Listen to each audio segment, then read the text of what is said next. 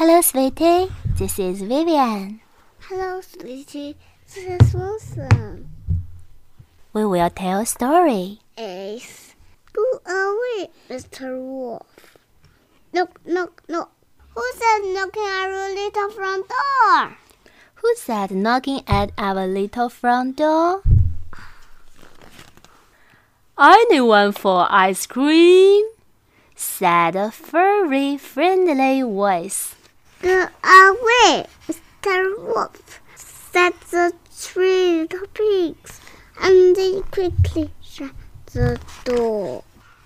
Knock, knock, knock, knock. Who's there knocking at the little front door? Come for a drive, said a charming cherry voice.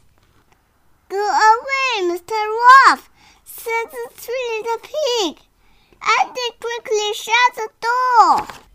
Knock, knock. Who's that knocking at our little front door? Anyone for a game? said a hoarse but hopeful voice. Go away, Mr. Wolf, said the three little pig, and they quickly shut the door. Knock, knock, knock. Who said knocking at our little front door? It's a lovely day for a swim. Anyone come with me?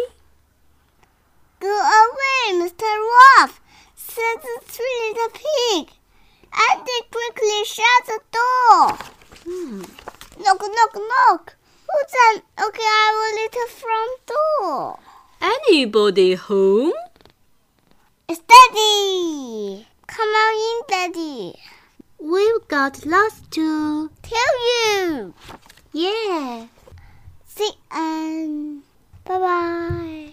See you next time. See you next time.